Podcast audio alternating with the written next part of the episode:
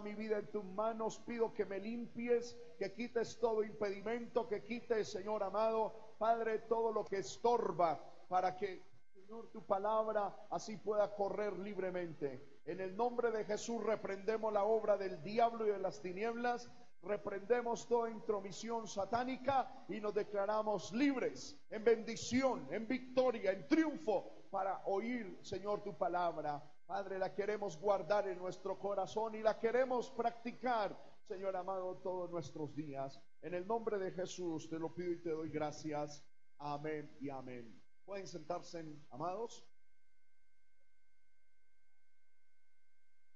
Hermano, Hoy en la noche, casi toda la noche estuve soñando con este texto. Y en la noche, hermano, se me repetía y se me repetía la última parte de este texto. Por cuanto desechaste la palabra de Jehová, aleluya. Básicamente era esa frasecita. Y siento de parte de Dios hablar en esta hora bajo el título El precio de la desobediencia. Amén. Hoy en día, hermano, estamos viviendo en una sociedad donde la rebeldía y la desobediencia parece ser una virtud. Amén. Hoy en día estamos viviendo en medio de una forma de pensamiento donde el no acatar la autoridad, en donde no acatar la ley, en donde no acatar lo que se ha, amén, eh, eh, gloria a Dios, propuesto, hermano, eh, parece ser, aleluya, que es como una virtud que se puede rescatar. Amén.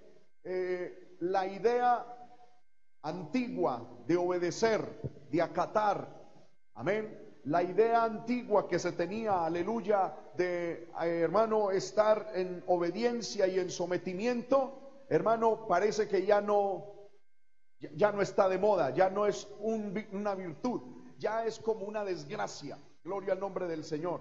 Frases como obedecer a fulanito de tal, estar en obediencia, estar sometido. No. Amén. Hoy se aboga por la libertad individual, por la libre expresión, por hacer lo que se nos viene, hermano, al corazón hacer.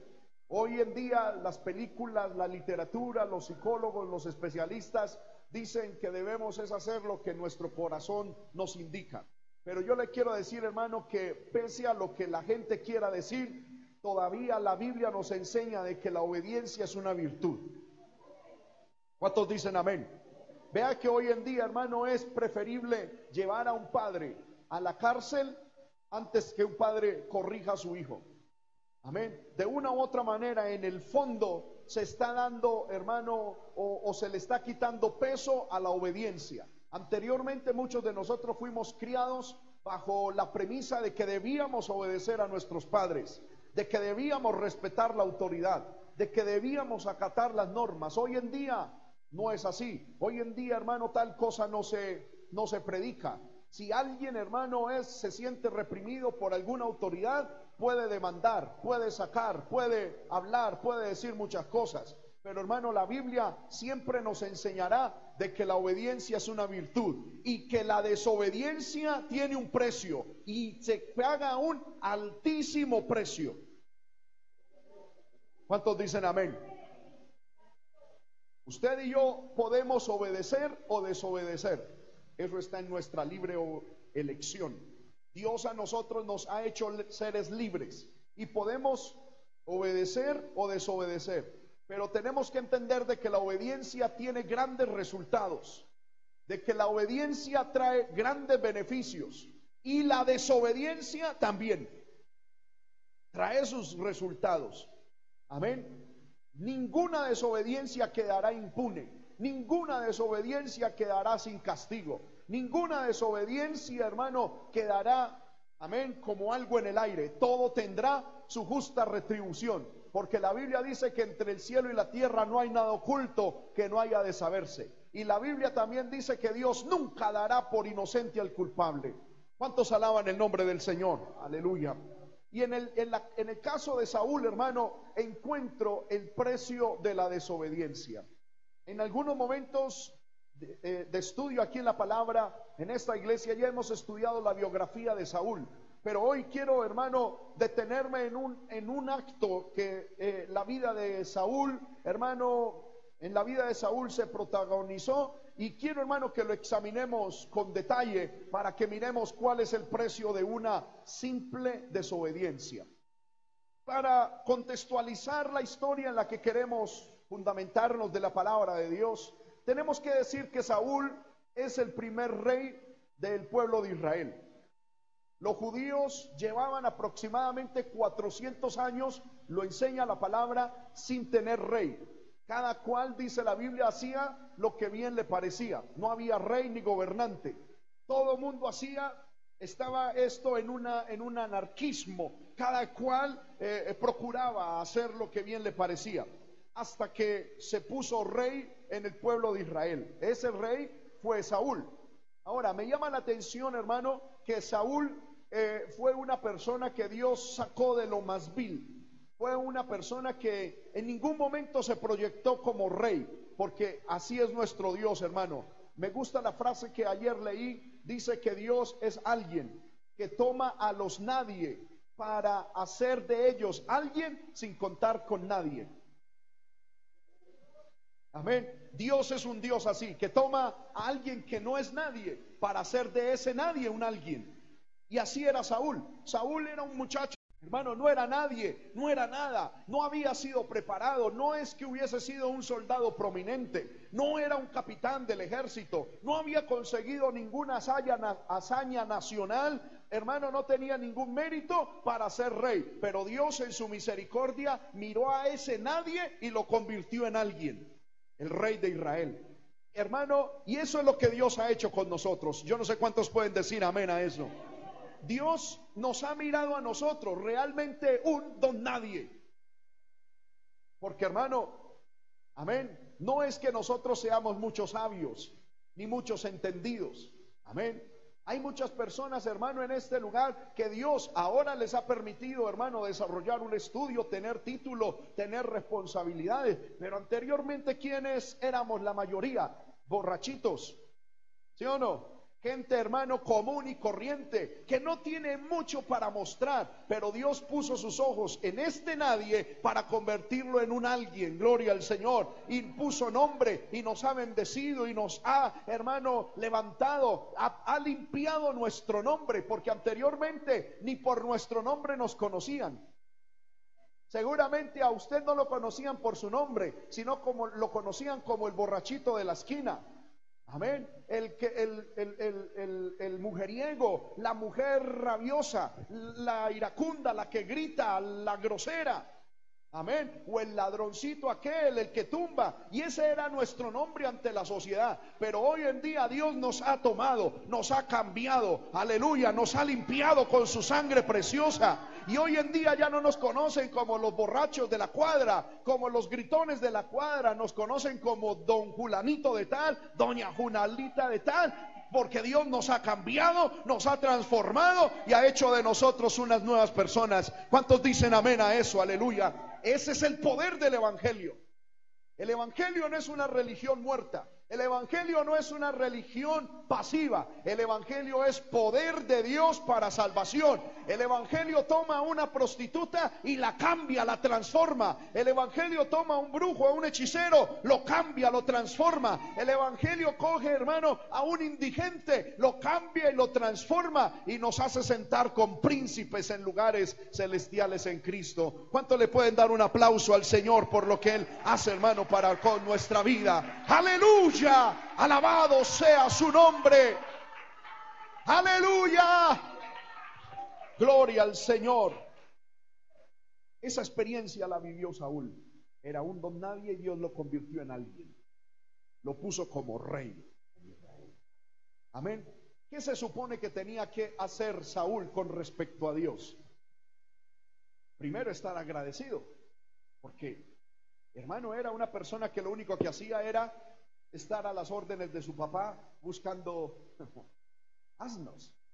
No tenía más futuro que simplemente estar al lado del papá, recibir una herencia y seguir con, con el pequeño negocio que el papá tenía. Amén. Pero Dios lo sacó de ahí y lo puso como rey. Se supone que era lo obvio que tenía que hacer Saúl. Adorar a Dios, amar a Dios y obedecer a Dios en todo lo que Dios le ordenara. ¿Sí o no? Es lógico.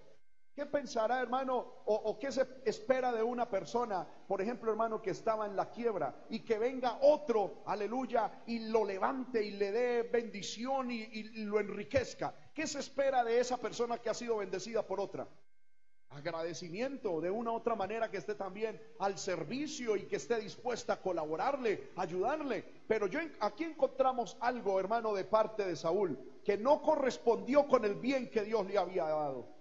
¿Por qué? Porque si vamos a Primera de Samuel capítulo 15, el verso 1, encontramos que Samuel dijo a Saúl, ¿quién era Samuel? Samuel era el profeta de Jehová, era el hombre de Dios que Dios utilizaba para traer la palabra, para dar las órdenes en el pueblo de Israel.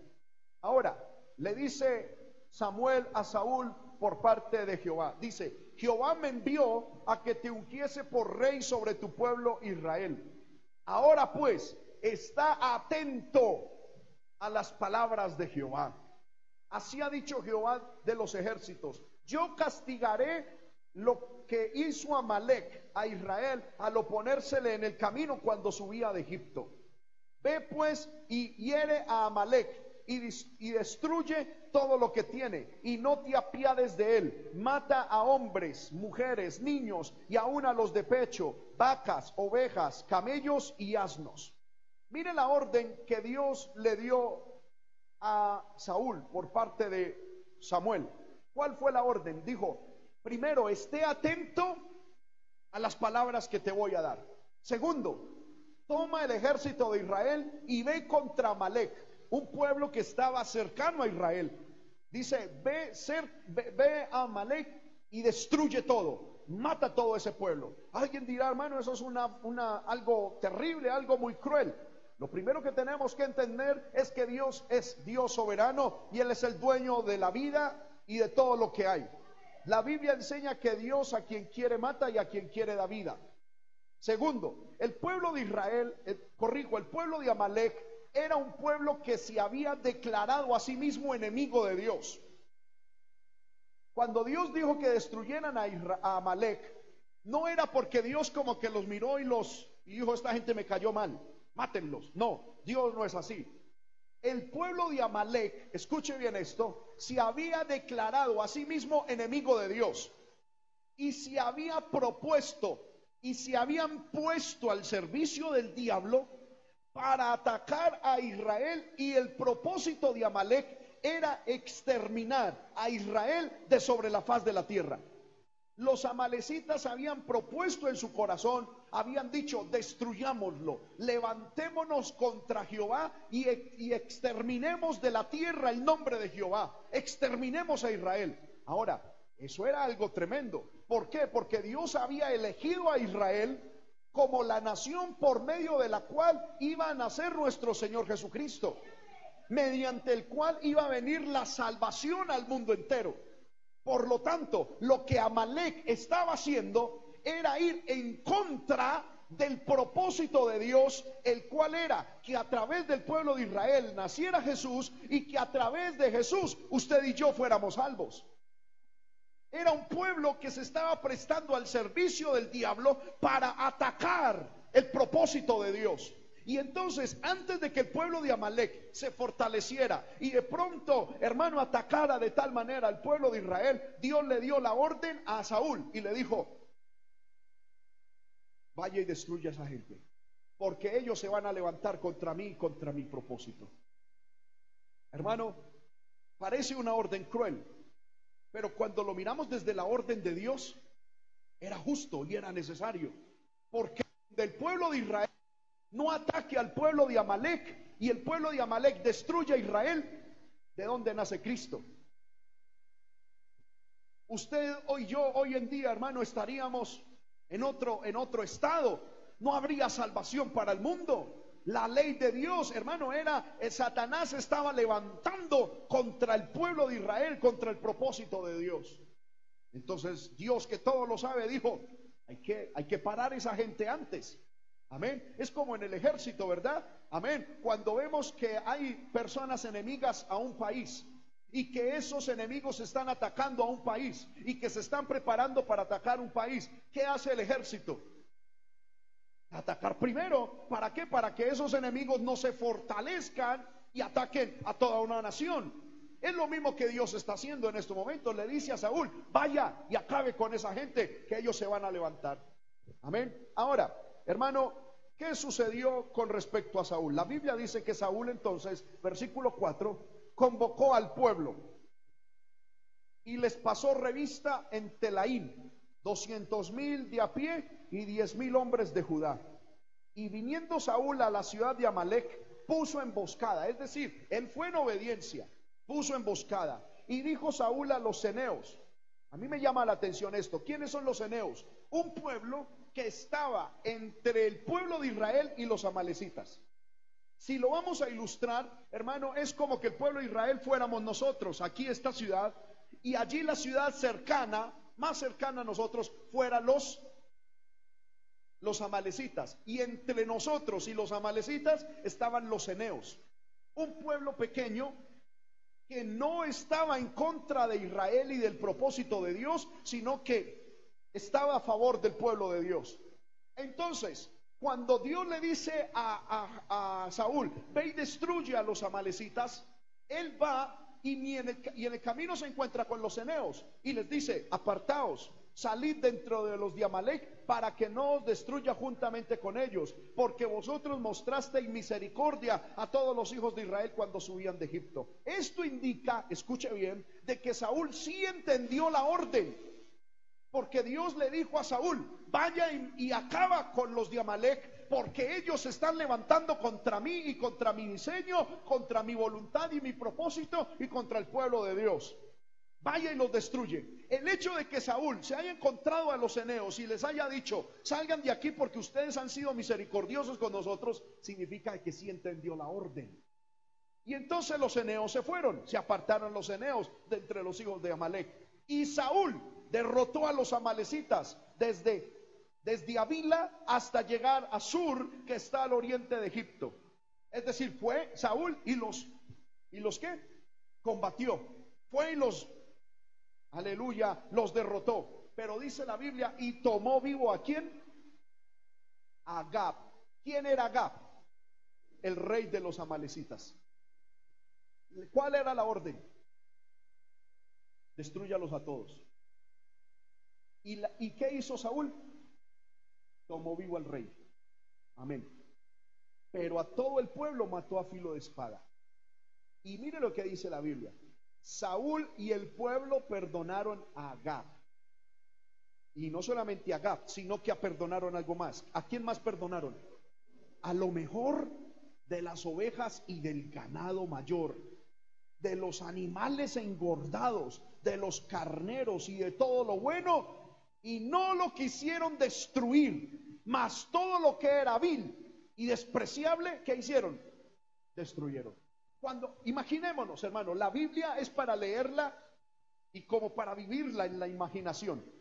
Imaginémonos que Saúl llega con su ejército. Llegaron ante los amorreos, ante, corrijo, los amalecitas. Y llegan allá y empezaron a combatir como iban de parte de Dios, Dios les ayudó y empezaron, hermano, a destruir aquella, toda aquella gente. Pero Saúl dio la orden, cuando se encuentren con el rey, favor y no me lo matan, me lo traen. ¿Qué era aquello? ¿O por qué hizo eso? Era un acto de orgullo. La orden de Dios era, vaya y destruya a gente porque esa gente se está levantando contra mí. Listo. ¿Qué tenía que hacer Saúl? cumplir. Amén. Pero Saúl inmediatamente dijo, mm, mm, yo no voy a hacer eso. Ya que Dios ha dicho que nos va a dar la victoria y que tenemos que hacer eso, cuando se encuentren al rey de Amalek, a Agab, me da favor y me lo traen. Esa era una costumbre antigua, cuando un rey conquistaba a otro, para mostrar su superioridad sobre el otro, dejaba que el rey que había sido derrotado estuviese vivo y que tuviese que venir humillado ¿Para qué? Para el que ganó. Si me estoy haciendo entender con esto, mostrara. No solamente con la derrota en el pueblo, sino hermano, ante el otro rey, que él era el supremo, que él era el que mandaba, que él era el que gobernaba, que él era ahora el, Señor. Me llama la atención que Saúl llega y le dice al pueblo, le dice, si se encuentran a Amalek, a Agab, rey de Amalek, me lo traen vivo. No, la orden de Dios era, mátenlos a todos. Pero él dijo, no, me lo traen vivo. ¿Qué significa eso? Amén. Él quería mostrar al rey de Amalek como un tesoro personal. Amén. Como un, logro, una victoria, mostrarse. Y, y, yo me imagino que de pronto Saúl ya se imaginaba, cuando venga Agab, el rey de Amalek, le va a poner encima y le va a decir, ahora, ¿quién manda? ¿Quién? ¿Quién? Amén. Empezamos a mirar algo, que la desobediencia es la manifestación de un corazón orgulloso. Ninguna persona que sea humilde de corazón es desobediente.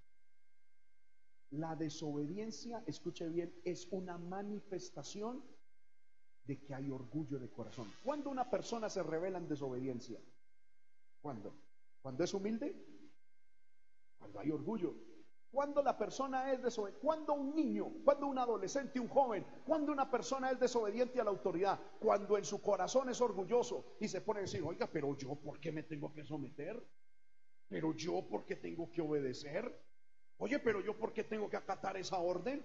Oye, pero, pero ¿por, qué, ¿por qué yo frente a la otra persona, por qué lo tengo que hacer? No, es que ¿acaso no saben quién soy yo? ¿No ha visto usted esa escena en nuestra amén, idiosincrasia colombiana cuando algunos policías por ahí detienen a algunos políticos o medio personas reconocidas que lo primero que le dicen es, ¿acaso usted no sabe quién soy yo? El policía llega y le dice, pare, a ver sus documentos. Y el otro que medio se cree cualquier cosita, ¿qué le dice? No sabe quién soy yo. Es decir, ¿quién es usted? Usted no sabe quién soy yo. Mire que, ¿por qué no obedece? ¿Por qué no acata? ¿Por qué no hace lo que se le pide? Porque en su corazón hay orgullo. Hermanos míos, el orgullo es la causa de la desobediencia. Por lo tanto, cuando en nuestro corazón hay desobediencia a cualquiera de las autoridades o de lo que Dios enseña en su palabra, es la evidencia número uno de que nuestro corazón está siendo atacado y lleno de orgullo. Que el Señor nos ayude, porque nosotros muchas veces desde nuestra perspectiva nos creemos humildes. ¿Sí o no? Si yo le pregunto aquí, ¿quién se considera orgulloso? Nadie, nadie, yo creo que nadie se considera orgulloso. Todos desde nuestro punto de vista nos creemos humildes, gente con un corazón humilde, gente con un corazón noble. Mire hermano, si buscamos el perfil en Facebook de muchas de las personas, encontramos que de sí misma dicen, soy una persona alegre, muy social, muy divertida, eh, yo soy una persona muy noble, porque desde nuestro punto de vista nosotros somos buenos. Pero el Señor hoy nos está confrontando. Y el Señor nos está diciendo, tú te crees bueno, pero eres obediente. ¿Obedeces a lo que está escrito? ¿Obedeces a tu autoridad? ¿Estás en sumisión a tu autoridad? Si tu respuesta es en unas cosas sí y en otras no, entonces significa que en tu corazón sí hay orgullo. Porque, porque Saúl, amén, obedeció una parte, pero otra parte no la obedeció. Dios le dijo, mata todo. Y él dijo, me reservan al, al rey. Y no solamente al rey, sino que me da favor y todo lo más gordito de Amalek me lo trae. Amén. Pero a lo que era vil y menospreciable, eso sí destruyeron. Sigamos leyendo la palabra. Yo pienso que eso hemos venido, a leer y a estudiar la palabra, ¿sí o no? Vino entonces, versículo 10, la palabra de Jehová a Samuel. ¿Quién era Samuel? El profeta. Y le dijo, mire lo que Dios le dice a Samuel. Me pesa haber puesto por rey a Saúl porque se ha vuelto en pos de mí y no ha cumplido mis palabras. Y se apesadumbró Samuel y clamó a Jehová toda aquella noche. Madrugó luego Samuel para ir a encontrar a Saúl por la mañana y fue dado aviso a Samuel diciendo, Saúl ha venido a Carmel y aquí se levantó un monumento y dio la vuelta y pasó delante y descendió a Gilgal. ¿Qué había hecho Saúl? Bajó a un, a un pueblo que se llamaba Carmel y allí se edificó a sí mismo un monumento. ¿No es eso otro símbolo del orgullo? Hermano, ¿quién hace de sí mismo un monumento? Amén. Sino una persona que es tremendamente orgullosa, que tiene un altísimo concepto de sí mismo. Saúl fue, fue y peleó. Dejó vivo a Agab, el rey de Amalek. Dejó lo más gordo vivo. Lo mejorcito se lo, se lo quedó. Amén. Y luego cuando volvía hacia su pueblo, pasó por Carmel y allá hizo un monumento. Yo me imagino, la Biblia no dice cómo habrá sido el monumento, pero ¿cómo cree usted que un rey vanidoso y orgulloso se va a hacer de sí mismo un monumento? Amén. De pronto celebrando la victoria que acababa de tener. No sé, me imagino, la Biblia no lo dice, podemos imaginarnos. De pronto Saúl con una mano en alto, con un pie aplastando la cabeza del otro, para que todo el mundo recordara aquella tremenda victoria. Amén. Y según él, él estaba bien delante de Dios, pero con un corazón orgulloso y desobediente delante del Señor. Ahora, versículo 13, vino Samuel a Saúl. Y Saúl le dijo, bendito seas tú de Jehová yo he cumplido la palabra de Jehová. Mi pregunta es, ¿la había cumplido? No, en parte. Ahora, ahí entendemos algo, hermano, que lo que Dios pide de nosotros es obediencia absoluta. Porque yo le quiero decir, esto que acabamos de leer se traduce en aspecto espiritual también a nosotros. Como les dije ahorita, así como Dios sacó de la nada a Saúl y lo puso como rey, usted y yo de la nada hemos sido, hermanos, rescatados por Dios y hoy somos hijos de Dios, hijas de Dios. Hemos sido redimidos por la sangre de Cristo. Ahora, nosotros también estamos combatiendo contra un Amalek. ¿Quién es ese Amalek? Satanás y los demonios. Los demonios no quieren que el propósito de Dios se ejecute en nuestra vida. Así como el Amalek real no quería que los propósitos de Dios se ejecutaban con el pueblo de Israel, el diablo y los demonios han venido para matar, robar y destruir.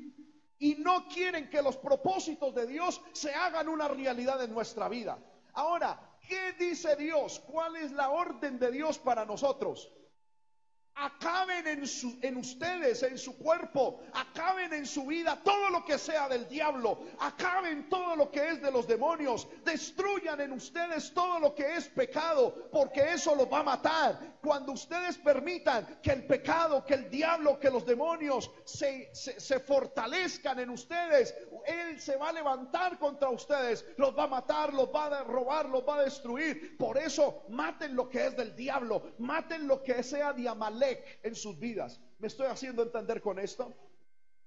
Ahora, ¿qué hacemos nosotros? Muchas veces hacemos lo que hizo Saúl. Lo que es vil y despreciable del diablo, lo matamos. Pero lo que a nuestros ojos es como atractivo, gordito y que nos ayuda en nuestro ego, no lo matamos, sino que lo dejamos. Inmediatamente empezamos a mirar Oye, eso de la de la eh, de la borrachera, uy, no, no, no, no, eso es vil, eso es menospreciable. ¡Pum! Lo matamos. ¿Sí o no? El vicio, bueno, las cosas que nos hacen daño, lo que es vil, menospreciable, lo matamos. Pero aquellas cosas que nos gustan, aquellas cosas, hermano, que para nosotros es de valor, que es importante, eso no lo matamos, lo dejamos ahí vivito. Amén. Y entonces, por ejemplo, algunos dicen, hermano, no, la fornicación ya la maté. Amén. El adulterio ya lo maté. El vicio ya lo arranqué. Hermano, la, la, eh, eh, la borrachera ya lo maté, la prostitución, o sea, lo que es vil y menospreciable. Pero algunos dicen, uy hermano, pero es que escuchar música mundana, hermano, uy, no, no, no, eso para mí, la música del mundo, esos vallenaticos, hermano, esa música del mundo, uy, no, hermano, eso para mí es difícil quitarlo. ¿Por qué? Porque para nosotros es atractivo, es bueno. Amén. Muchos dicen, hermano, es que yo ya maté todo lo del mundo. Oye, pero es que yo tengo una noviecita, no es cristiana. Pero es que la amo tanto, es tan bonita.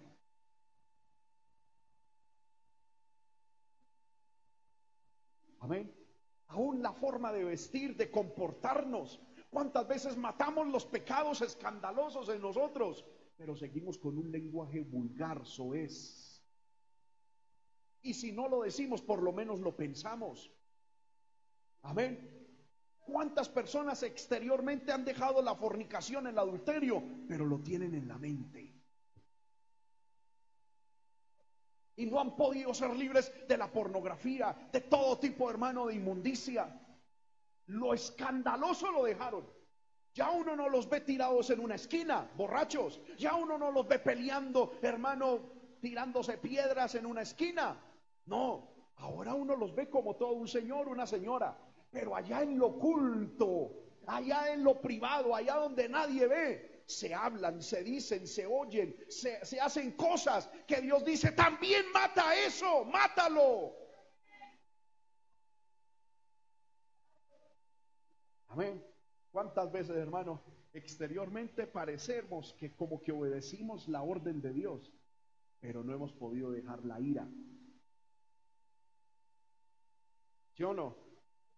Allá en nosotros decimos, no, mi ira es mía, mía, mía. Yo soy así, los Ramírez somos así. Y a mí, la, a mí esto me sirve porque a mí nadie me la va a montar. Y yo no, no, no, no, no. Y es que a mí me ha servido ser así como de sangre colorada porque es que nadie me, nadie me, nadie ha podido conmigo y nadie va a poder. No me la voy a dejar montar por alguien. Dios te dice, mata todo lo de Amalek, destruyelo. Destruye eso, acaba con eso, porque si no, eso va a acabar contigo. Y no va a destruir solamente tu vida, sino tu hogar, tu ministerio y el propósito que Dios tiene. Exteriormente, hermano, matamos lo visible, lo que es vil y menospreciable. Pero nuestro carácter no. Que no me vayan a tocar mi carácter. Amén que no vayan a tocar mi, mi inclinación al chisme, porque hay gente que le fascina chismosear. ¿Sí o no? Y para ellos, hermano, es, es un deleite. Y para ellos el chisme es como una oveja, como cuando uno se sienta en una mesa a degustar un buen asado de, de oveja o de cabrito, bien, bien, bien alimentadito. Para ellos el chisme, la murmuración. ¿Y usted qué dice de la vecina? Ah, sí, ay, mire, yo también esto y lo otro. Y para ellos, ay, eso, solo, amén. Eso hay que matarlo. ¿Cuántas veces, hermano, hay personas que están diciendo, uy, lástima no tener plata para tener un plan de minutos ilimitados? Para llamar al uno. ¿Y, ¿Y, qué te parece a ti? Contame, y la vecina tuya qué? Ay, de verdad. Y luego termina con esa y llamar a Pereira. ¿Y, allá qué? ¿Cómo van? Y luego a la Guajira. ¿Y ustedes cómo van? Y, y hermano, para estar ahí, porque para ellos el chisme es un... Amén. O estar mirando la persona. Bueno, Dios hablará a cada uno. Y Dios en esta hora te está diciendo todo lo que es del mundo todo lo que es de Amalek. Destruyelo. Mátalo. Porque si no, eso te matará a ti. Ahora, ¿qué hizo, qué hizo Saúl? ¿No? Al rey lo dejó vivo. A lo más gordo lo dejó vivo. Y se presentó ante el profeta, ante el siervo de Dios, diciendo, bendito seas tú, Samuel. Vea, he cumplido la palabra de Jehová, cuando él sabía por dentro que no lo había hecho. Ahora, lo tremendo hermano es que como les dije ahorita, entre el cielo y la tierra, no hay nada oculto. Y Dios ya le había dicho a Samuel. Amén. En términos de nosotros, Dios le dijo a Samuel, ese malío cabezón no hizo lo que le mandé. y lo desechó como rey. Ya no va a ser más rey. Samuel se puso a orar toda la noche, Señor, y ahora, ¿qué vamos a hacer? Bueno, amén. Luego al otro día se encuentran los dos y le dice versículo 14, Samuel le dice al rey Saúl, después de que Saúl le dice, he cumplido la palabra de Dios, Samuel le dice a Saúl, entonces le dice Samuel a Saúl, pues qué valido de ovejas y bramido de vacas es que yo oigo con mis oídos. Y Saúl respondió, ah, de Amalek que, ¿cómo dice el texto? De Amalek los han traído. ¿Qué significa eso? Él se lavó las manos diciendo, ¿oh? Vea, lo, ellos lo trajeron. Cuando la Biblia dice que Saúl y el pueblo perdonaron las ovejas. Pero aquí cuando se encontró con el siervo del Señor, dijo, mm", como casi diciendo, ay, verdad. ¿Y eso? ¿Mm? ¿Fueron ellos? De Amalek los ha traído, porque el pueblo, el pueblo, se, se sacó él, se excusó él. Amén. El pueblo perdonó de las ovejas y de las vacas para sacrificarlas a Jehová tu Dios. Yo le pregunto, ¿Dios necesitaba que de Amalek se trajeran ovejas para ser sacrificadas a él? Había suficientes ovejas en el pueblo. Ese cuentico,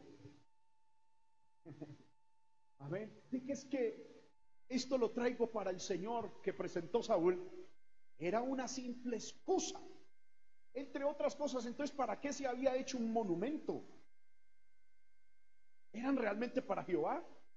No, eran para él. Es que a él le habían gustado. Para él, eh, Agab era un trofeo personal, era un logro personal. Amén. Y entonces sigue diciendo, de Amalek los han traído, porque el pueblo perdonó lo mejor de las ovejas y de las vacas para sacrificarlas a Jehová tu Dios. Me llama la atención algo. Él sabía, aunque se mostraba a sí mismo como que había obedecido, sin embargo él sabía por dentro que no cumplió. ¿Sabe por qué? ¿Por qué, por qué soy capaz de asegurar eso? Porque él dice, los hemos traído para sacrificarlos a Jehová, tu Dios.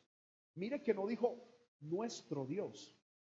No dijo Jehová mi Dios o nuestro Dios, sino Jehová tu Dios. Él sabía que lo que había hecho había cortado la comunión con Dios. Y por eso no fue capaz de llamarlo mi Dios o nuestro Dios, sino vengo a sacrificarlas a Jehová, tu Dios. Él es, no sé si me estoy haciendo entender con esto. Externamente se mostró como diciendo, de, labios para afuera, he cumplido la voluntad, la palabra de Dios, aleluya. Qué bendición es uno ser cristiano fiel. Pero por dentro sabía, mm, mm, se rompió la comunión se rompió la comunión con Dios. Por eso no fue capaz de llamar a Jehová mi Dios o nuestro Dios, sino vengo a sacrificarlas a Jehová tu Dios. Dice, pero lo demás lo destruimos. Amén. Mire que, ah, no, lo demás lo destruimos. Esas ovejas las trajo el pueblo para sacrificarlas a Jehová tu Dios. Pero eso sí, todo lo demás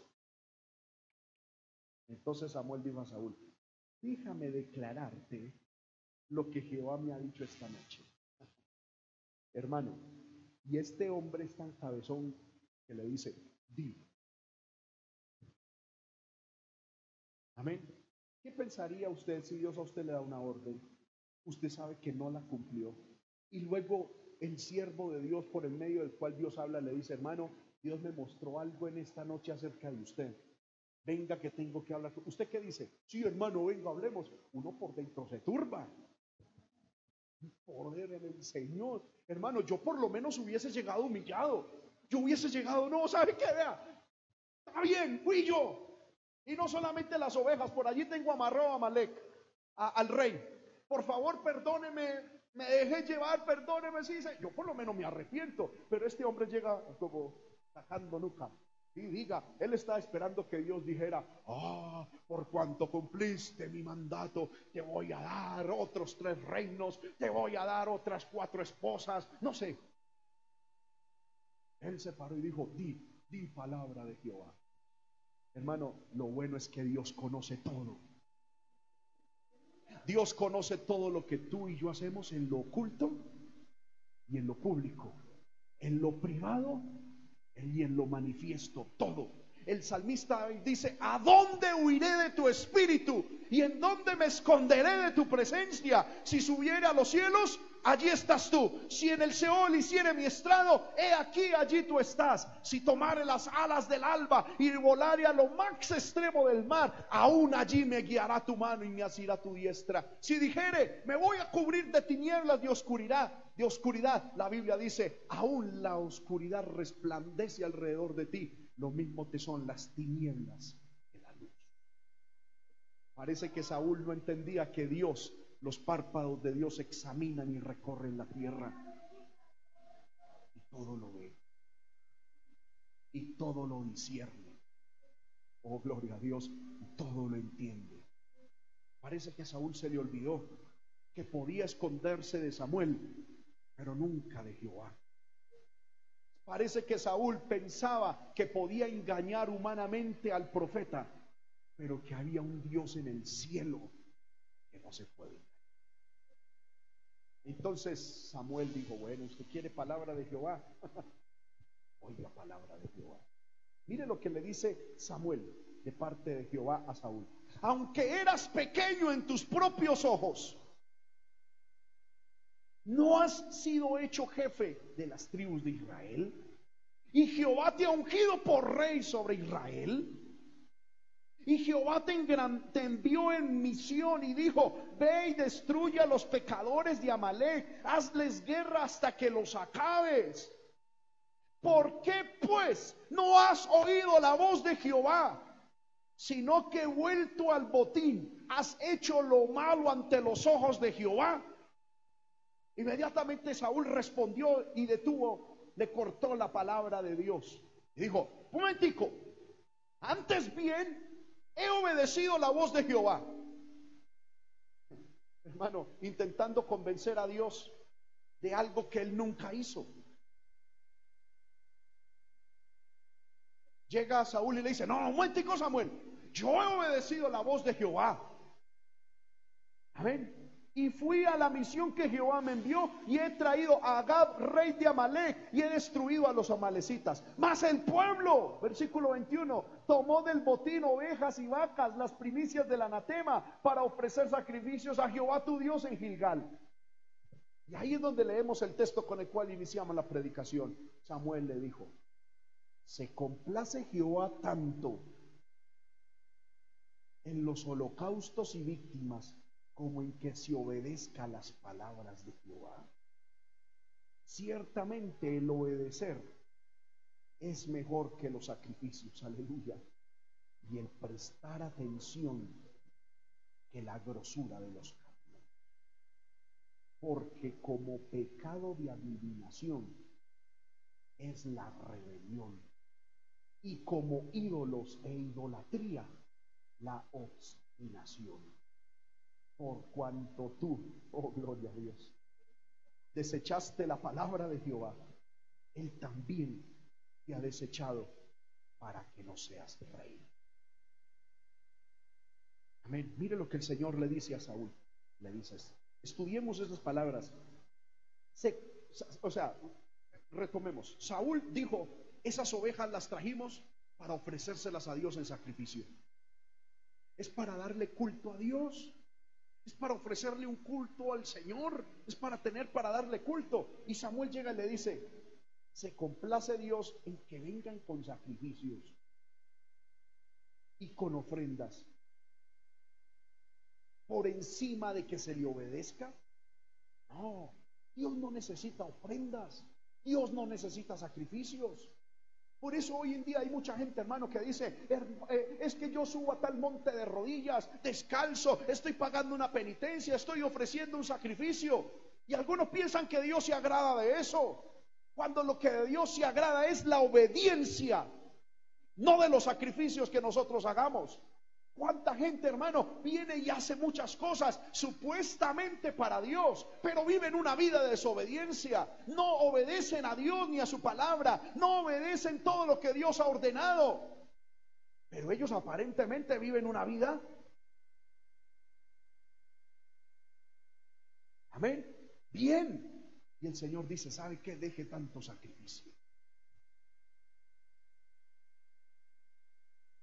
Y obedezca. Ciertamente el obedecer es mejor que los sacrificios. Y el prestar atención a la palabra es mejor que cualquier cosa que nosotros ofrezcamos. ¿Qué es lo que quiere Dios? Un pueblo que preste atención a su palabra. Hay gente que viene al culto, bueno, y hay gente que viene a las iglesias diciendo, a mí me fascinan los cultos porque es que, ay, allá, allá cantan tan bonito. Eso, uno da palmas, hay una música toda alegre, toda bonita, pero a la hora de la predicación se van. ¿Por qué? Ah, porque quieren venir a ofrecer un sacrificio, pero no quieren venir a escuchar qué es lo que Dios exige. Y hay algunas personas que les gusta la predicación, pero de ciertos predicadores. Algunos dicen, a mí me gusta Julanito de tal. Ay, porque es que ese predicador lo hace reír tanto a uno. Ese cuenta unos chistes. No, uno allá no se duerme por tanto chiste que ese predicador comenta. Otros dicen, el predicador tal, vea, es un conferencista espectacular. Eso le da a uno unos tips para la vida, para tener riquezas, para ser feliz. Es un conferencista tremendo. Pero es que los siervos de Dios no somos ni cuentachistes, ni conferencistas, ni coach, de vida, ni, ni, gente que enseña motivacionalmente cómo vivir la vida. Usted aquí no viene a escuchar una conferencia de psicología. Usted se supone que viene a la iglesia a escuchar palabra de Dios. Y la palabra de Dios hay veces es buena. Pero la gran mayoría de veces la palabra de Dios es como martillo que, quebranta la piedra. Es como fuego. Muchas veces la palabra de Dios va a venir y nos va a herir y nos va a hacer sentir lo más terrible de la vida. ¿Para qué? Para que de ahí nos humillemos delante de Dios y le digamos, Señor, he pecado, he fallado, me arrepiento. Señor, perdona mis pecados y así el Dios del cielo nos pueda levantar y nos pueda perdonar. No busque pastores ni predicadores que le hablen bonito. Ah, busque pastores e iglesias que le hablen palabra de Dios. Que se fundamenten la palabra. Si usted quiere que lo hagan reír, vaya sábados felices. Si quiere aprender cómo invertir dinero, vaya a una cátedra de finanzas, de educación financiera. Pero si usted quiere aprender cómo ser salvo y cómo agradar a Dios está en el lugar correcto. Si usted quiere aprender cómo hay que vivir para Dios, si usted quiere aprender cómo hacer para agradar a Dios y obedecer a Dios y a la postre ir al cielo, está en el lugar correcto. Y nunca, nunca deje de oír la palabra de Dios. Yo no sé cuántos pueden cerrar sus ojos ahí, aleluya. Levantar su mano y decir, Señor, Háblame, Así sea duro, así sea como sea, pero que sea tu palabra. Ay, Oh, mi Yo siento el Espíritu de Dios aquí, hermano. Aleluya. El Espíritu de Dios está aquí. Dígale, Señor. Yo no quiero entretenimiento humano. No quiero, Señor, que me vengan a entretener. Yo quiero tu palabra. Yo quiero tu palabra, quiero esa palabra de verdad. Así sea dura, así golpee mi corazón, así haga lo que sea, pero que sea tu palabra, tu palabra. y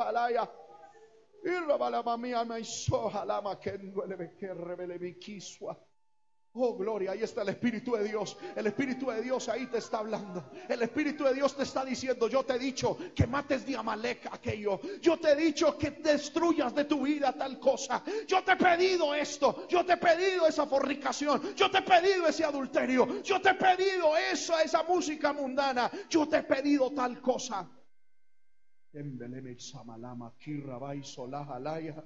El Señor ahí te está hablando y el Señor te está diciendo, yo te he hablado. Yo te he hablado muchas veces que entregues, que me busques. Yo te he hablado que renuncies a tales cosas que no me gustan. No es que el pastor no le gusta, no es que a la iglesia no le gusta, es que a Dios no le gusta y Dios ya te lo ha pedido. Aleluya. Y muchos aquí posiblemente están como Saúl diciendo, Señor, he obedecido, Señor, he obedecido. No te dejes engañar por el diablo, porque Dios conoce. Dios conoce lo que hemos hecho. Dios conoce que no hemos cumplido como hemos, como Él requiere. Y el diablo te ha dicho, y posiblemente a muchos les ha dicho, no, pero usted viene al culto, no, pero usted viste de esta manera, no, pero usted viene y canta. Y el Señor hoy te dice, ¿qué es, ¿en qué se complace Dios? ¿En que vengas y cantes o en que obedezcas? Aleluya. ¿En qué se complace Dios? ¿En dónde está más la alegría de Dios? ¿En que vengas y le cantes una canción? O que allá en tu casa le obedezcas. ¿Qué prefiere Dios? Que vengas de vez en cuando a un culto, levantes tus manos y digas, Señor, te amo, gracias. O que cuando estés con tus amigos sigas obedeciendo a Dios. ¿En qué se complace Dios? En que vengas de vez en cuando al culto y le digas, Señor, aquí estoy. O que cuando te encuentres frente al pecado, frente a la tentación, le digas, Satanás, no, Satanás no. No voy a caer. No voy a ceder. No voy a, caer en tu, en tu, pretensión, porque yo amo a Dios, porque yo voy a obedecer a Dios, porque yo le voy a ser fiel a Dios. ¿Qué prefiere Dios? Respóndase usted mismo. ¿Qué preferirá Dios? ¿Alguien que venga y solamente le cante o alguien que haya afuera con sus palabras, con su vestimenta, con su forma de vida, en sus pensamientos, le diga, Señor, yo te amo y te voy a obedecer. ¿Qué prefiere Dios? Dios dice, yo prefiero la obediencia. La obediencia a cualquier otra cosa.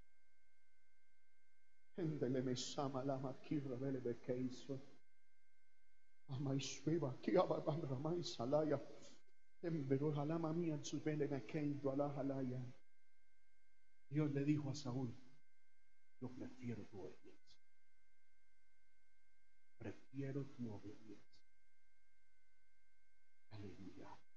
Ahora, el versículo 23, el Señor nos enseña algo más diciendo y nos dice, porque como pecado de adivinación es la rebelión.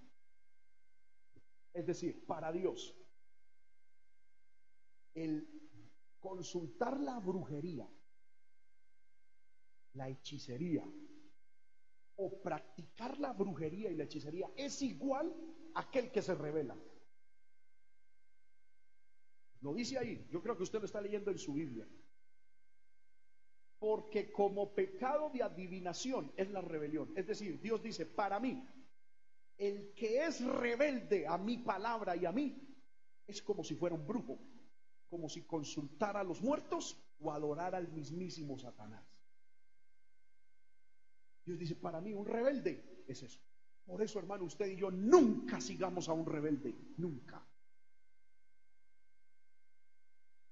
Cuando un pastor se revela y se sale del propósito de Dios, ese ha caído de la gracia de Dios y su rebelión para Dios lo ha vuelto como un adorador a Satanás.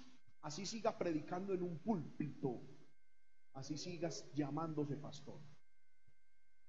Porque para Dios la rebelión es como la brujería. Y segundo, y como ídolos e idolatría, la obstinación. ¿Qué es obstinación?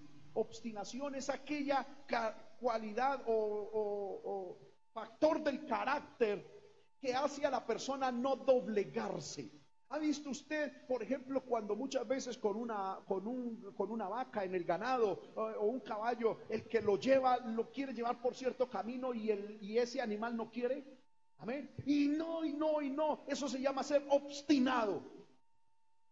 Es decir, es no querer doblegar y ser humilde delante de Dios y decir, Señor, si tú pides que yo haga tal cosa, lo voy a hacer. No, algunos se paran delante de Dios y le dicen, Señor, tú quieres que yo haga tal cosa, pues no, no lo voy a hacer. Y Dios dice, el que hace es así, es como que practicara ídolos, que todavía estuviera adorando ídolos, arrodillándose frente a un ídolo, frente a una imagen. Es decir, no ha nacido de nuevo. Nunca ha sido cristiano, nunca fue hijo de Dios. Amén. ¿Cuántos alaban el nombre del Señor? Y Dios llega y dice, por cuanto tú desechaste la palabra de Jehová, Él también te ha desechado para que no seas. Ahí empezamos a mirar el precio de la desobediencia. Lo primero que Dios, o lo, o lo primero que Saúl experimentó el costo de su desobediencia fue que Dios lo desechó. Amén. Hermanos míos, ¿qué lograremos hacer nosotros si Dios nos desechara? ¿A dónde podríamos ir? ¿Qué lograremos hacer si Dios nos desecha? Amén. Ahora, ya para ir terminando, les dije que la enseñanza se titulaba El precio de la desobediencia. Yo encuentro, hermano, que este suceso pasó. Saúl fue desechado. Pero pasaron aproximadamente 550 años.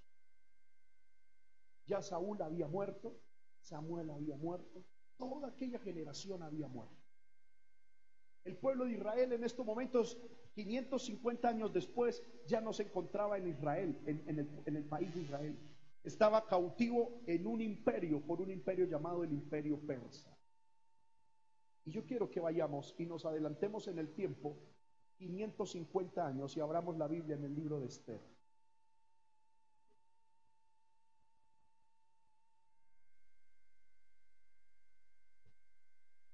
Sigamos adorando al Señor, hermano. No perdamos el ambiente espiritual, Dios está en medio de nosotros. Amén. Libro de Esther. El libro de Esther tiene unos personajes muy, muy icónicos, unos protagonistas muy principales. El primero de ellos es el rey Azuero. ¿Quién es el rey Azuero? Vuelvo y repito, ya no estamos en tiempos de Saúl y de Samuel. Estamos 550 años después. El pueblo de Israel estaba en un lugar bajo el imperio persa. Y el rey del imperio persa se llamaba Asuero. En aquel tiempo había alguien en ese imperio que era judío. Vamos a Esther capítulo 2, versículo 5. Y encontramos a uno de nuestros primeros principales personajes. Dice, había en Susa, residencia real, o sea, capital del reino persa, un varón judío cuyo nombre era ¿cómo? Hijo de Jair, hijo de Simei, hijo de Cis, del linaje de qué? ¿Cuál era la tribu de la cual procedía eh, Mardoqueo? Benjamín. Si vamos un poquito más atrás, por favor, no pierda la cita de Esther. Vamos al libro de Primera de Samuel nuevamente. Amén. Y vamos a leer el capítulo, gloria al nombre del Señor, 9. Primera de Samuel 9, el verso 1. Dice, había un varón de Benjamín hombre valeroso, el cual se llamaba Cis, hijo de Abiel, hijo de Seror, hijo de, de Corat, hijo de Afía, un hijo de un benjamita. Y él tenía un hijo que se llamaba ¿cómo? Es decir, Saúl, ¿a qué tribu pertenecía? A la de Benjamín. Ahora, 550 años después, en Susa, capital del imperio persa, había un hombre también de la misma tribu, es decir, de la misma familia, de la misma tribu de Saúl, es decir, era un benjamita. Amén. Este hombre dice, si vamos a Esther capítulo 2, versículo 6, dice, este hombre había sido transportado de Jerusalén con los cautivos que fueron llevados con Jeconías, rey de Judá, a quien hizo transportar Nabucodonosor, rey de Babilonia. Y había criado a Adasa, es decir, Esther, hija de su tío, es decir, Mardoqueo y Esther, ¿qué eran? Amén. Sobrina. Amén.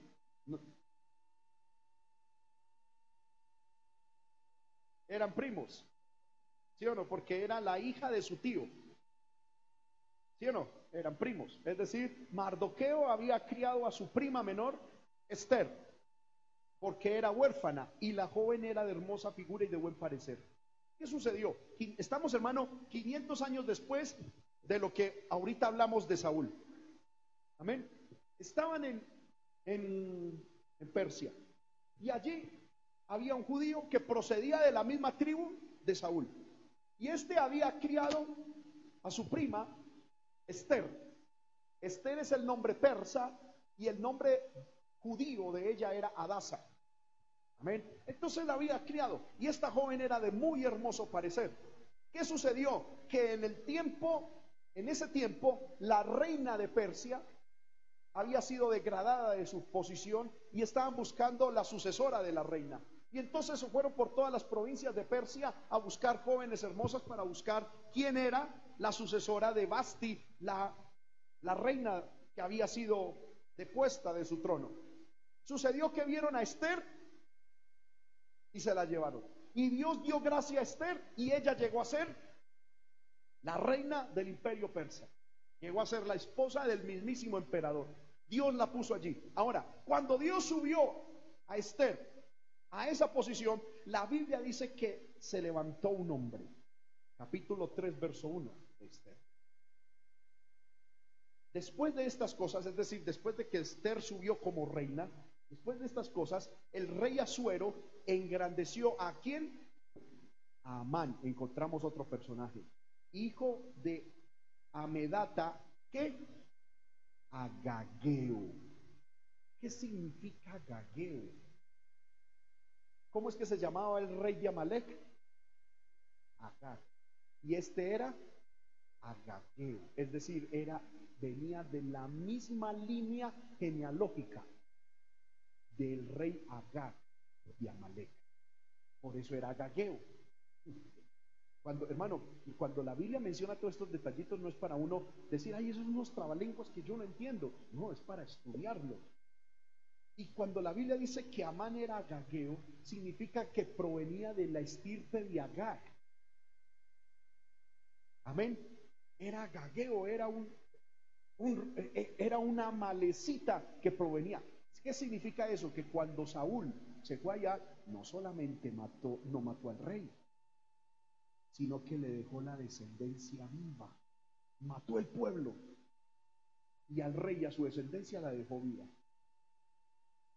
A causa de esa desobediencia, Dios desechó a Saúl del reino.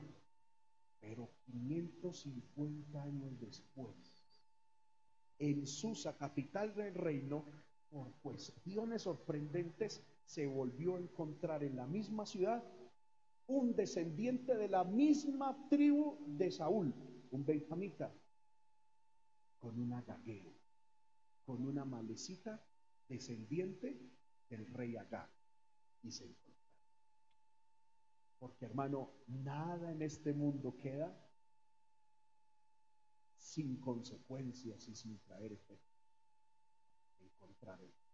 Y el rey, pues no sabía nada de eso, el rey Azuero no sabía. Él que iba a saber que 550 años antes, el rey Saúl de la tribu de Benjamín estuvo a punto de matar al rey Agab y que por desobediente no lo hizo y que luego 550 años después un descendiente de Saúl y un descendiente de Agab se iban a encontrar ahí en su reino. no sabía nada. Estaba Amén. Totalmente ignorante de la situación. Y, al rey Azuero, 500 años, 550 años después, se le hizo fácil engrandecer a Amán. Era una persona que estaba cerca de él y lo engrandeció y lo engrandeció. ¿Qué hizo Amán? La Biblia dice que Amán, hermano, pues se volvió contra el pueblo de Israel. Amén. Miremos lo que dice la palabra del Señor. Capítulo 3, versículo 7. En el mes primero, que es el mes de Nisan, en el año duodécimo del rey Azuero, fue echada Pur, esto es la suerte delante de Amán, suerte para cada día y cada mes del año, y salió el mes duodécimo, que es el mes de Adatar. Y dijo Amán al rey Azuero, mire lo que le dice Amán. ¿Quién era Amán? Yo quiero que tengamos eso claro. ¿Quién era Amán? Descendiente del rey Agab, de los amalecitas. Ya tenía línea directa con el emperador. Y mire lo que le dice Amán a Gagita o a Gageo al rey. Hay un pueblo, le dice su majestad, hay un pueblo y eh, eh, esparcido y distribuido entre los pueblos en todas las provincias de tu pueblo, de tu reino, corrijo. Y sus leyes son diferentes a las de todo pueblo y no guardan las leyes del rey.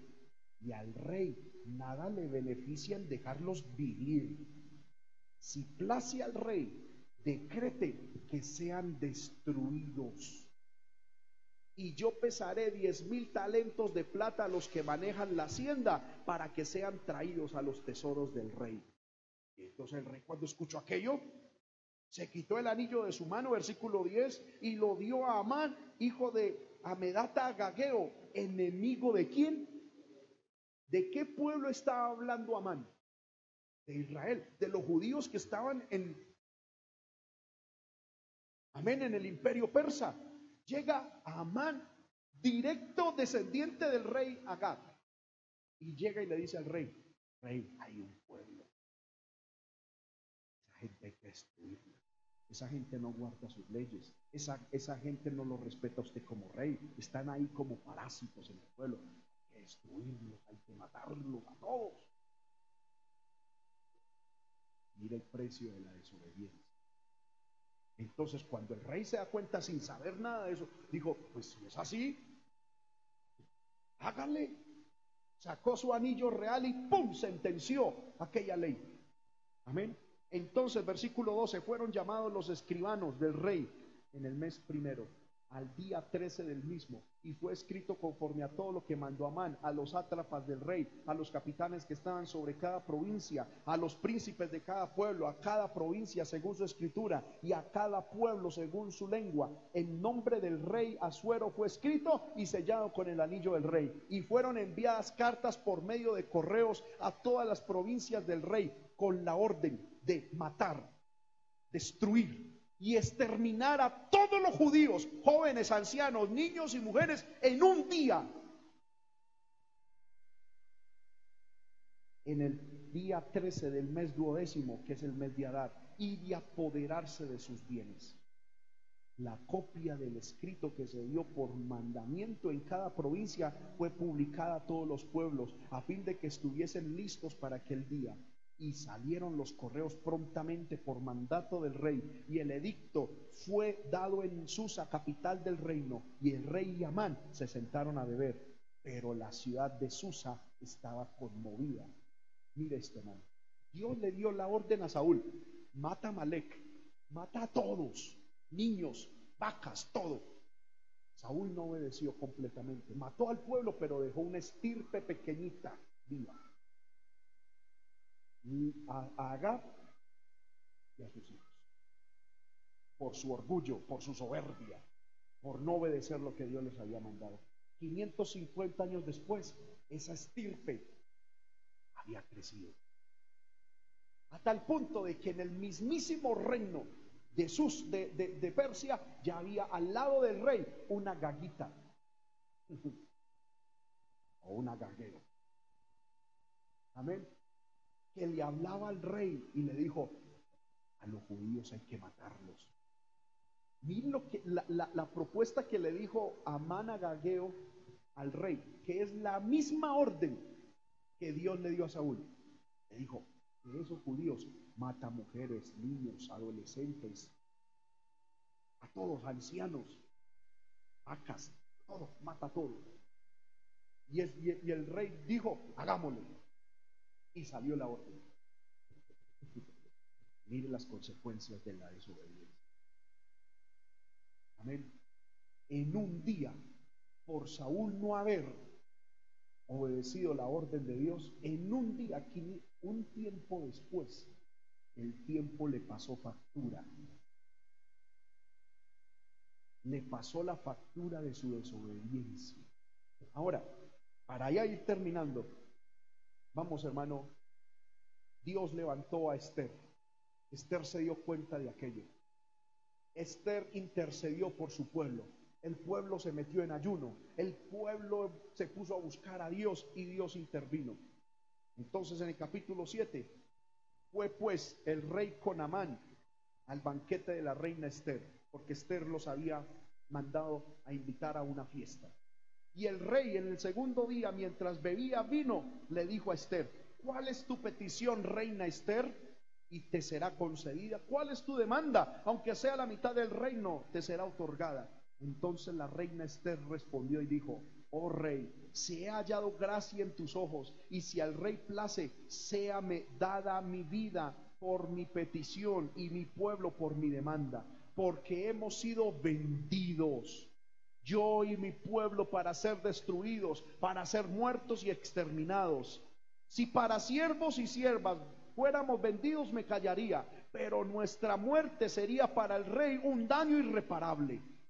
Es decir, le dijo la reina al, rey, le dijo, hay una orden que usted dio en el cual me matan a mí, a todo mi pueblo. Y el rey dijo, ¿quién y dónde, quién es y dónde está el que, se ha, el que ha ensoberbecido su corazón? Para hacer esto, Esther dijo, el enemigo y adversario es este malvado Amán. Entonces se turbó Amán delante del rey y de la reina.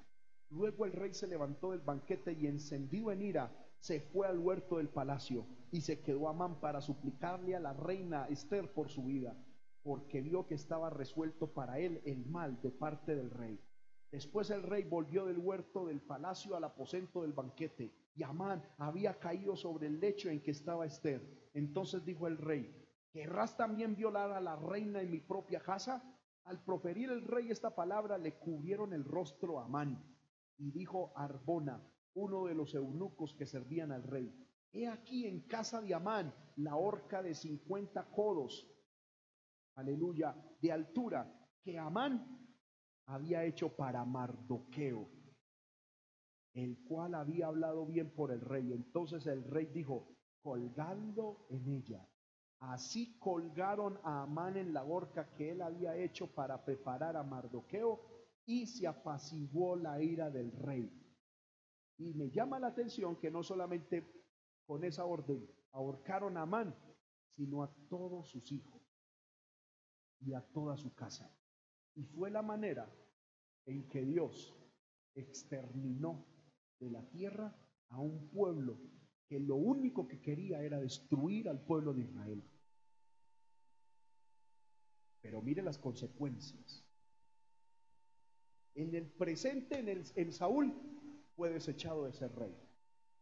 Eso le costó el reino. Le costó la salvación porque terminó endemoniado y suicidándose. Y 550 años después la historia le pasó factura porque acá, con sus descendientes, casi destruyen la descendencia de Saúl. Hermanos míos, nada de lo que nosotros hagamos en desobediencia a Dios quedará impune. Todo tendrá repercusiones en esta vida, en el futuro y en la vida eterna. todo. Alguien dice, hermano, hay que vivir la vida loca, yo hago esto y punto, es mi vida. No, Señor. Con sus decisiones se afectan muchas cosas. Con mis decisiones se afectan muchas cosas. ¿Cuál es el llamado de Dios en esta mañana? ¿Quieres vivir tú y tu tus descendientes y tu familia? ¿Quieres vivir? ¿Quieres tener bendición? Obedece a Jehová. Cumple sus mandamientos, porque esto es el todo del hombre. Dice la palabra. Estemos de pie, hermanos, en este. Aleluya.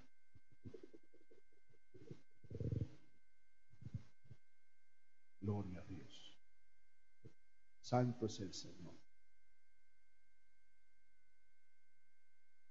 Yo pienso, hermano, que Dios nos ha hablado en esta mañana.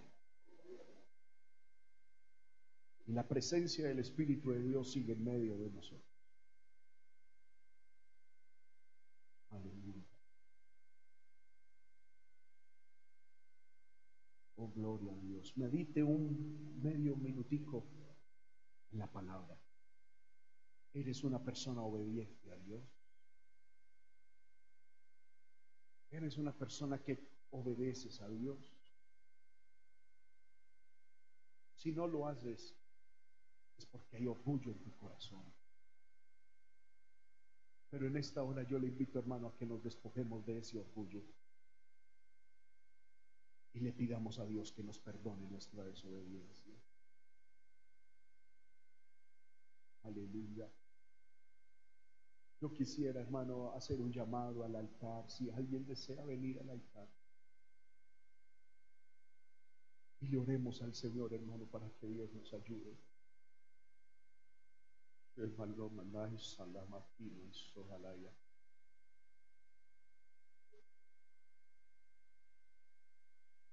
Cuídate de que tu orgullo te impida acceder a la gracia de Dios. Porque algunos dirán, uy, no, que oso pasar al frente. Van a decir entonces que, hermano, que, que opinen lo que quieran. Aquí la opinión que tenemos que buscar es la opinión de Dios. El orgullo está matando a muchos. El orgullo está matando a muchas personas.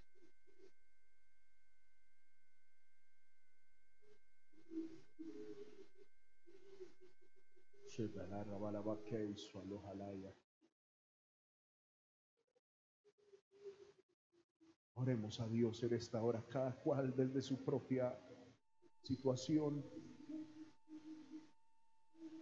Pídale perdón a Dios por su desobediencia. Pídele a Dios perdón, aleluya. Pídele a Dios perdón por lo que hemos hecho, que no ha sido total obediencia a Dios. Yo sé que Dios a tu corazón te ha hablado. A tu corazón ha hablado Dios muchas veces y te ha pedido cosas te ha dicho que hagas cosas. Te ha enseñado que no debes hacer ciertas cosas. Pero hemos matado lo vil y lo despreciado.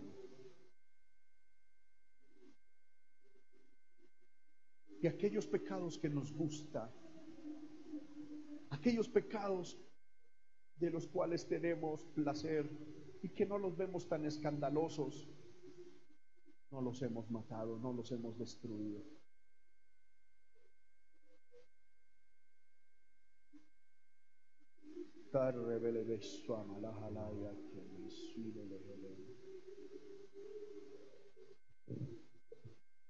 Pero Dios hoy te dice, mata a Malek.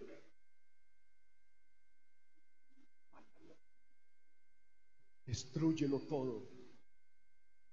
Porque si no lo haces en algún momento, Amalek y Agab revivirá con más fuerzas y vendrá para matarte. Si tú hoy no terminas con tu pecado, tu pecado te, te matará a ti. Si hoy tú no terminas con esa forma de vida de desobediencia a Dios, ese pecado te matará. Y no solo a ti, sino a los tuyos. Por eso hoy, hermano, yo quiero que le demos una oración a Dios. Que se escuche la oración en la iglesia, pidiéndole a Dios perdón por nuestra desobediencia. Levante su mano ahí donde usted está y dígale, Señor, perdóname.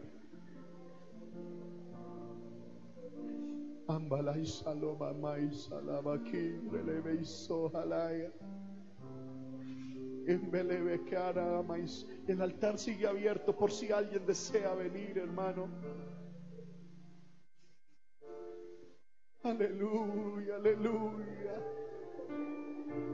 En el altar de Dios uno le da gracias a Dios por la palabra, pero también en el altar de Dios uno le pide perdón. En el altar de Dios es donde uno le dice, Señor, ayúdame. Ayúdame, ayúdame. Oh, la presencia del Espíritu. Solaya. Se me vivía más la raba y que debe que tue. Y me quema y suima lo manda y salama y solejeleya. Perdónanos, Señor. Perdónanos. Perdónanos, Señor, perdona nuestra desobediencia. Perdona, Señor amado, nuestra falta de sometimiento.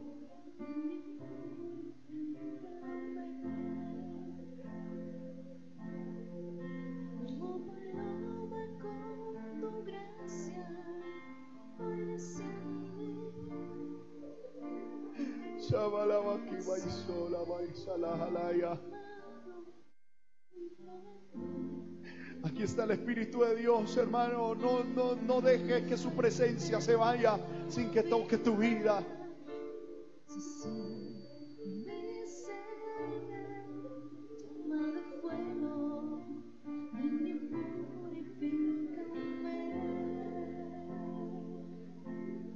Clama a Dios y dile, Señor, ayúdame a obedecerte. Todos, hermanos, levanten su voz al cielo y dígale, Señor, ayúdame a obedecerte. Ayúdame a obedecerte.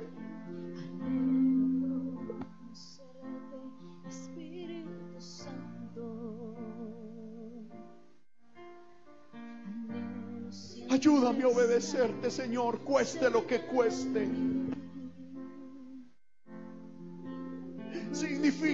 Signifique ayúdame a obedecerte. Que no quieres obedecer, el Señor te deja, pero las consecuencias las llevaremos. El precio de la desobediencia es altísimo. Es mejor humillarnos delante de Dios. Es mejor derrumbar nuestros monumentos. Es mejor llegar ante Él no intentando impresionar como si todo lo hubiésemos hecho bien. Es mejor llegar humillados ante su presencia y decirle, Señor, me arrepiento, perdona mis pecados, renuévame. Renuévame, por favor, y pon en mí un corazón obediente. Clame a Dios, hermano, dígale, Señor, pon en mí un corazón obediente. Pon en mí un corazón obediente, un corazón sometido, un corazón sensible. Señor amado, que toda dureza, que todo orgullo del corazón se vaya. Renuévanos a tu imagen, a tu semejanza. Renuévanos, Señor amado, cámbianos y ayúdanos a ser personas obedientes.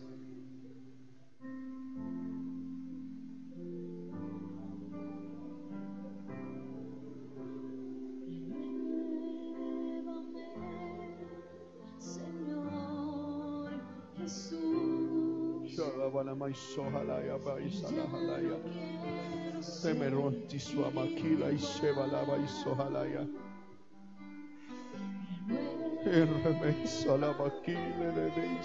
Señor Jesús, pon en mí tu corazón.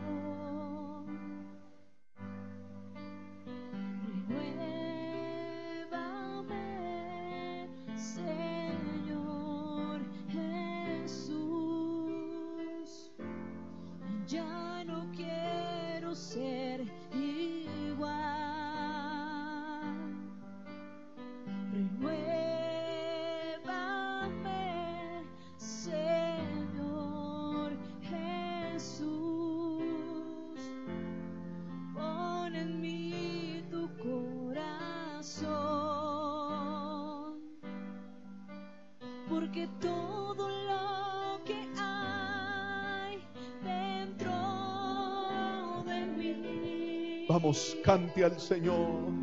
necesita ser cambiado, Señor. Esta es una oración que le vamos al cielo. Dígasela. Porque todo lo que hay Dentro de mi corazón necesita más de ti. Cantemos, renuévame Señor Jesús, renuévame Señor Jesús. Ya no quiero ser igual, ya no quiero ser igual. Amén. Renuévame, Señor Jesús. Pon en mí tu corazón, pon en mí tu corazón. Porque todo lo que hay dentro de mí, porque todo lo que hay Dentro de mí necesita ser cambiado. necesita ser cambiado, Señor. Sí, Señor, es la verdad.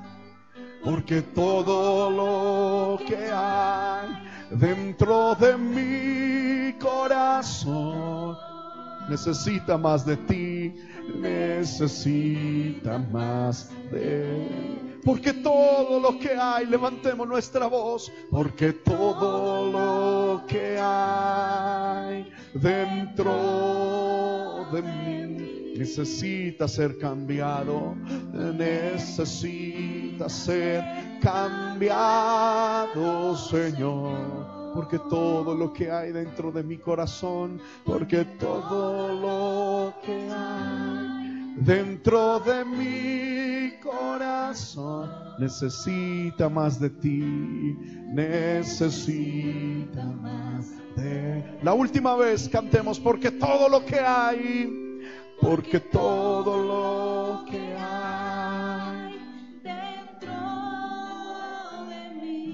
necesita ser cambiado, necesita ser cambiado, Señor. Porque todo lo que hay dentro de mi corazón necesita más de ti.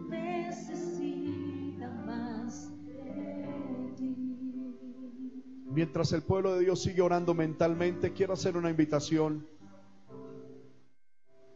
a los amigos, las amigas que están por primera o por segunda vez en este lugar.